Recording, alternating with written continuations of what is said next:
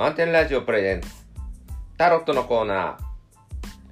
この番組は旅するラジオ局満点ラジオの拠点スタジオマノアからポッドキャストでお届けします。盛り上がってますか皆さん？FM88.6MHz 満点ラジオの DJ ヒロです。毎週お届けするタロットのコーナー。今週も漫画家でセラピストでフラダンサーの歌うつきさんをお招きしてお送りします。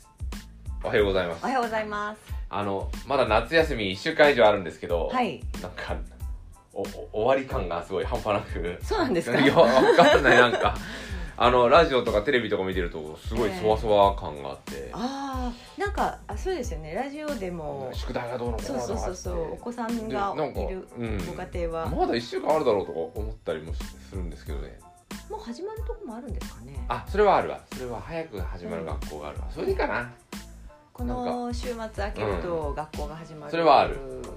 ところもありますよね。なんか気がつけばそうそういうふうにねあの気がつけばなんか空の天気も空の様子も、はい。日差しも、おはい。お花たちの様子もちょっと変わってきて変わりましたよね。ねだからえもう終わりとか思ったんですけどまだ8月、うん。終わらないよなと思って今はい。日過ごしております、外は雨。雨降ったりやんだり、はい、ポツポツだやっったり。と涼しくなってきて、そうですね。朝のお散歩がね楽になりましたよ。だから今年はなんだっけ？7月が寒くて。ええ。8月8月が暑かったけど短かったかなという。そうです。まあ、ね。このままねあの秋にななるのであればっていう感じですけどね。またわかんないですけどね。そんな夏を思い返させてくれるような熱いカードが今日は出てます熱いカードがはいそうですね。赤い赤いです。赤い。赤くて光ってますからねあのおなじみのはい。ブレイクスルーが。クスルーが。はい。また登場しましたね。どう読んでいけばいいんでしょうか？どうですかね？なんかあのここのところずっとでもいろいろ開開けてきたりとかあの新しいことを発見したりチャレンジしたりっていうのをしてますよね。まあ私はね皆さんはどうですかね、こう聞いてる。どうですかね？あのそれをね、うん自分で思い出すと、ええブレイクするっていうのは一発もんじゃないのかなっていう気がして、うんこう何回もバンバンってこああそれはありますね、う、うん、あのーなんていうのかな。これで終わりだと思わないっていう、うんうんうんうん。あの穴が開いたらそこに安住しちゃいかんとブレイクするっていうなるほど、うん。うんどうなんだろうって感じはしますよね。このここまでここまで何回も出て、うん。っていうことはなんかあいいことあったなで終わりにしないで。はい。あのまたもう壁ごとなくしちゃうぐらいの。まあ、でもねまた来るんですよ。実は何枚もあの壁というか扉というかうん。あって。頑張っちゃった人にはなんか気の遠くなるような話かもしれないですね。あーなんかねあの私も昔そう思ったことがあって、あのなんかこうあ開けたって思ったことがあってでなんかあこれでなんかこうなんでしょうねその時の感覚ではこう全て解決じゃないですけどあのあこれでなんかもう楽になるんだとかあのいい方に向かっていくんだとかなんでしょうね。まあすごい悪かったってわけでもないんですけど。でもあのとにかくなんかこうは晴れ晴れ晴れとした晴れやかな気持ちになってでその先はもうずっとそうだと思ってたんですけど、あのないよね。しばらくするとまたなんでしょうね。あのこう壁にぶつかってる感みたいなものがなんとなくあってでもなんかそれに対してもまたなんかいろいろこう取り組んでいくとまた開ける瞬間っていうのがやってきてでなんか2回か3回それを繰り返した時にあの一瞬これずっと続くのかなって思ってあのーちょっとね実は一瞬暗い気持ちになったんですね。でなんか開けたと思ったのに実は開けてなかったのかっていう視点で考えるとなんかあのーなんいくつやってもなんかこうね無駄なんじゃないかって気持ちになっちゃったんですよ。そっちに？そっちに行っちゃったの最初。はいはいはい、うん、だけどえっとよくよくその壁抜けた後のことを考えるとその2つ前の壁を抜けた時の感覚よりも、あのーもっと開けてるんですよね。うんだからこう通り抜けるたんびにあのもっと広くなってってるっていう感覚がなんかわ分かったっていうかか広くそ通り抜けた、そうそうそうそう。だからまあ例えば、えっと、今さ4枚通り抜けましたええ。となったとするじゃないですか。で1枚目通り抜けた時にすごくふわって広く感じたんだけどその4枚目を通り抜けてこう感じているその広さと比べると1枚目を通り抜けた時の広さっていうのはこっちの方がやっぱちょっとちっちゃいかったんですよね。うーんうん、感覚的にはだから今まで閉じてたのであのすっごい開けたっていう感じであったんですけどでもあの4枚目の方がもっとより自分があの自由な発想ができてたりこうチャレンジしやすくなってたりとかかいいろいろな意味であの身軽になっていたりとかなんかこう行動しやすくなってたりなんていうことがあったので。そうするとこう、うん。あすまだ喋るあうんうんそう。いいっぱいあったけど あのい行くたんびにあのどんどんいい方向には行ってるっていう、そのうん、壁を破ったなと思って次の壁にぶつかるまでのはい。こう期間っていうかえっていうのを見ると、まあ人生の中でいろんな壁にぶつかった時に、うん。まあ思い返せばこの時に壁を次々と突き破ってたなっていうその次の壁が訪れる感覚っていうのは、はい。場合場合で違う感じですか？ああそれは測ったことがないので覚えてわからない。わかんないです。なんか私の場合はうん。その感覚がすごくうん狭いっていうか、ように感じていてそれはち力が年を取ってついてきたから一歩が早いのかもしれない大きいのかもしれないし、うん。えー単に、えーそんなことで満足してるんじゃないみたいな感じで次って壁が来てるのか、はいはいはい。それともあなたの持ってる壁じゃないよっていう感じうんなのかはわからないんで、うん。その壁までの感覚っていうのはうん。なんか、うん、だんだん近づいてくるから、まあ、こうやってブレイクスルーのカードがいっぱい出てくるのかなとは思ってたんですよ、ええ。でも歌う月さんの話を一方で聞いてて、うん。その突き破った壁がだんだん大きくなってくる。うん壁壁っていうか先？壁うん先の。あ先がか。先に。壁の穴が大きくなってくる。穴っていう、うん、穴っていうんですかね。いやほらほらあのアアニメでさこう、うん。猫がこう壁を破るとこう猫の形の穴トムとジェリーみたいな。それでこうまあその漫画にあったかどうか知んないけど次々壁破ってるからいろんなもんくっつけてってだから。あそういうのとちょっと違います、ね、全然違う。あ壁そう。広あの破った後のこううん。広がり、うんそうそうそうそうそう。ん、が広くなってったと。ううんちょっとイメージつかないですね。なんか口で言われるとわかるんだけど、うん。なんか壁をいや壁を破ってドアの向こうに行ったら広がる世界はあのね180なり360度あったかもしれないけど、うん。でさらにその次を行くともっと広がるっていうのがなかなかうん目に入っまあ角度が広がったっていうより目に入ってきたものが増えたっていうか高く高いところに。なんでしょうね。体感？体感？軽くなった？軽くなった。ですかね。自由度が増したとか、っていうと思いました。まああのこれってね自分の感覚で話をしちゃうと、うん。まあこれでいい、えー見えた気になってるかもしれないけどこう、うん。まあねちょっと僭越ながら人のを見てるとうん。まだまだ先あんだよみたいなとこもあってそ そこで安住しちゃもったいないみたいな。あもったいないのはもったいないですね、うん。なので、あのうんそうもったいないのは確かにあるから。ブレイクスルーというのは、うん。なんかこれぜひあのなんていうかもうちょっとアドバイスカードが先にあれなんですけど楽しみながらね やってもらいたいんですよね。楽しみながらブレイクする。そう。なんかあの苦苦しかったりすることもあるんですよね。あの見たくないものと向き合わなきゃいけなかったりっていうこともあるので、うんなんかそういう時ってやっぱこう嫌だなとか苦しいなとか。ブレイクスルーに取り組む取り組んでる最中とか取り組む前とか取り組んだ後とかにやっぱ苦しさとかはああるあったんですか？ありましたねやっぱりね。でだからこそこう躊躇してしまう。なんかにこうとらわれていたりとか、あのー何かに腹を立ててたりとかその我慢してたりとか。それを乗り越えればた楽しい世界が待ってるよって分かってるけどもやっぱりこう躊躇があると思うんですよ。こううん。やややった方がいいなと思ってるんだけど、えーこのセレブレーションの世界が待ってるよっていうのではなかなか人間動かなくて動けない、うん、なかなかね、うん。なのでこれもうちょっと違う意味に捉えてうん。楽しみながらブレイクするってやれば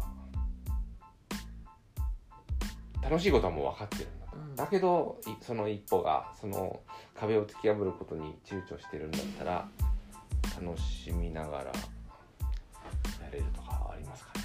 どうですかね。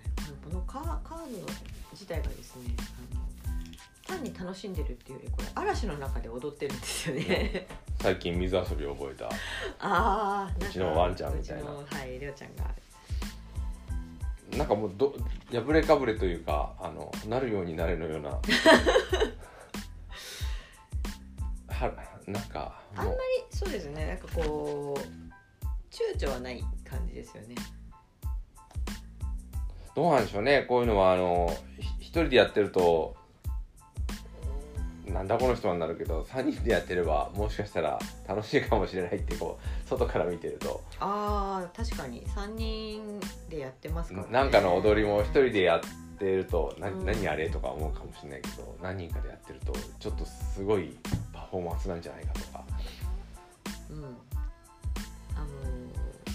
それがいなんか1,000人2,000人ってこうやって行列して並んでるとなんか一つのややんない方がちょっと見てるだけの方がちょっとかかっこ悪いみたいなこうムーブメントみたいな、ありますよね。なんかほら阿波踊りとかあのすごい人数でこうわーって踊っていくじゃないですか。みんなと同じ踊りをこうやりながら。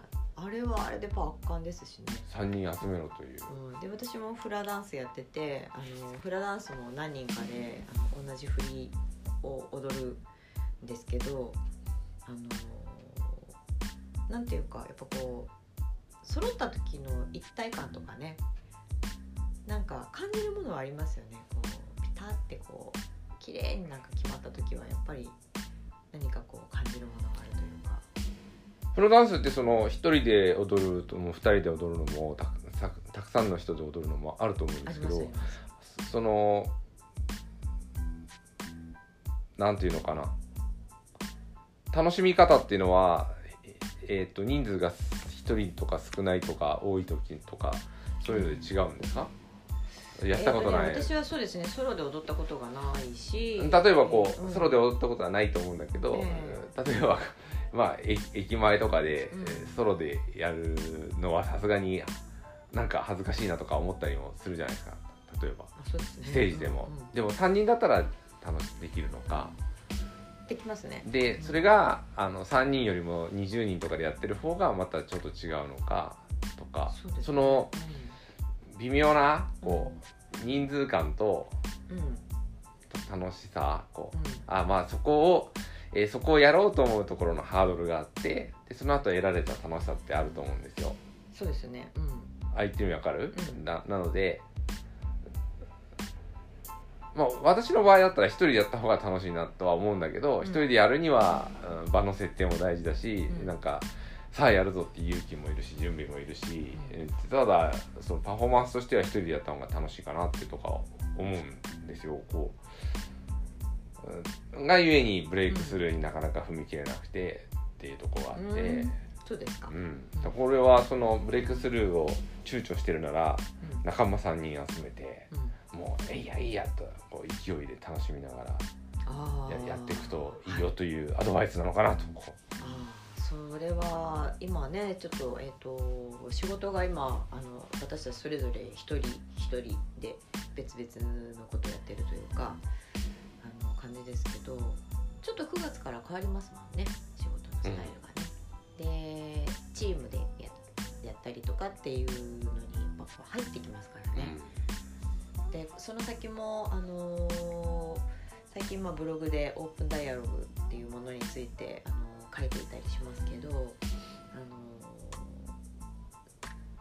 そそこを目指したいんですよね。なんていうのかなあのオープンダイアログをやりますっていうよりはもっとそのオープンダイアログのこうスピリットをあの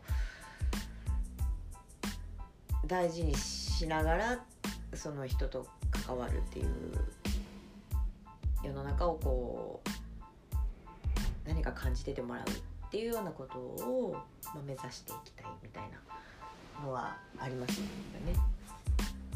3人よれば文殊の知恵っていう世界なんですかねこれ。3っていう数字はちょっとね、あるかもしれない、ね、あ3って書いてあるしかも。なんかそれは関係ない、うん、ああるかもしれないです。偶然じゃないかもしれないですね。1人1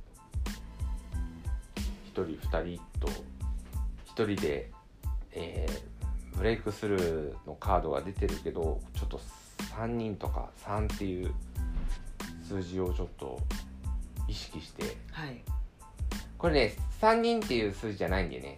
3人目をさ探すっていうプロセス、うん、だって 1, 1人称2人称3人称って言うと3人ってその他大勢っていう意味もあるからああなるほどね、うん、だからあの 3, 3人でいいんですねとかっていうんじゃなくて、うん、多分第三者とか、えっと、うん、第三のなんとかとか、うん、なんかあすごい広がりがあるんですね。だから、うん。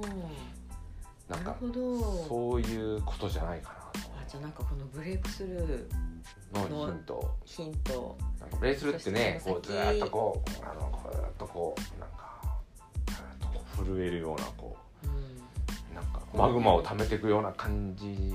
出てきて一人一人ですけどね。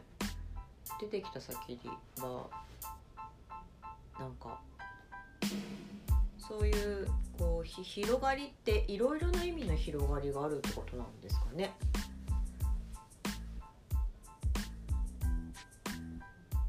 第三の方向っていうだけあって、うん、思って思ってもみなかった方向に。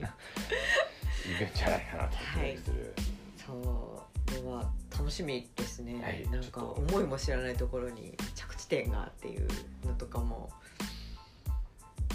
ね、そんなそんな夏の、えー、来週もお休みの方そして、えー、新学期の方もですね、はい、今週末来週はブレイクスルーという、はい、宿題も3人忘れりゃ怒られないと思う本当3人で立たされたらまたそれも楽しいんじゃないかと。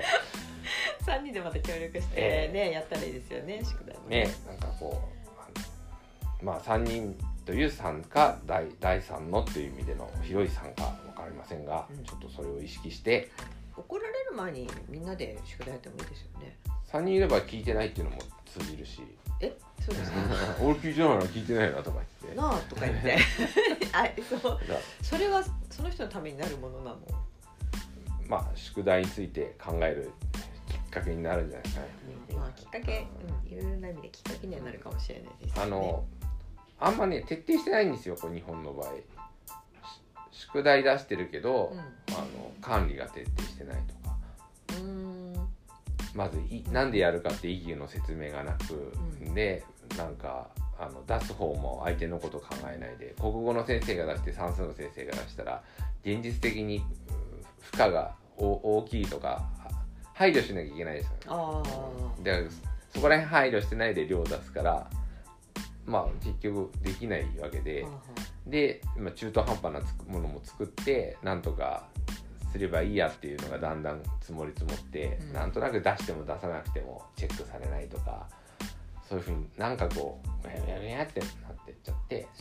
そう、うん、そうですか、うん、往々にして、その宿題の管理っていうのはなんか中学校以上だとねあの教科によって先生違うからうん、そういうのも結構容易にあるかもしれないですよね。小学校だと一応先生がああのどの教科も持ってたりするじゃないですか。だって子供さんにねじゃあ夏休み何時何時間か知んないけど20時間分の課題を先生が出しましたと、うん、20時間の課題を子供に出して、うん、それが40人になって帰ってくるわけよ先生採点、うん、20×40 が帰ってきてみんなの頑張りが、うん、そうすると 800?800 時間分の成果をちゃんと見なきゃいけない先生。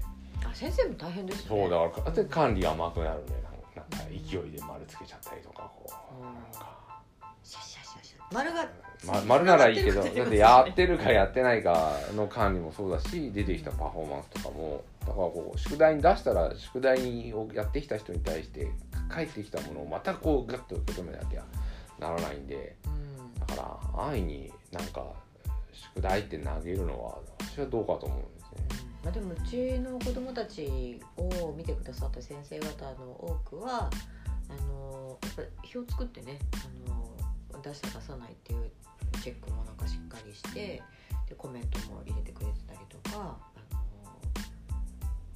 の割とよく見てくださったかなって。それはありがたかったですね。なのでいい話にしないと、うん、そうですね。はい、はいちょっと考える機会にしてください。はい。それではまた来週。はい。また4月30日の配信です。お楽しみに。はい、はい、楽しみに。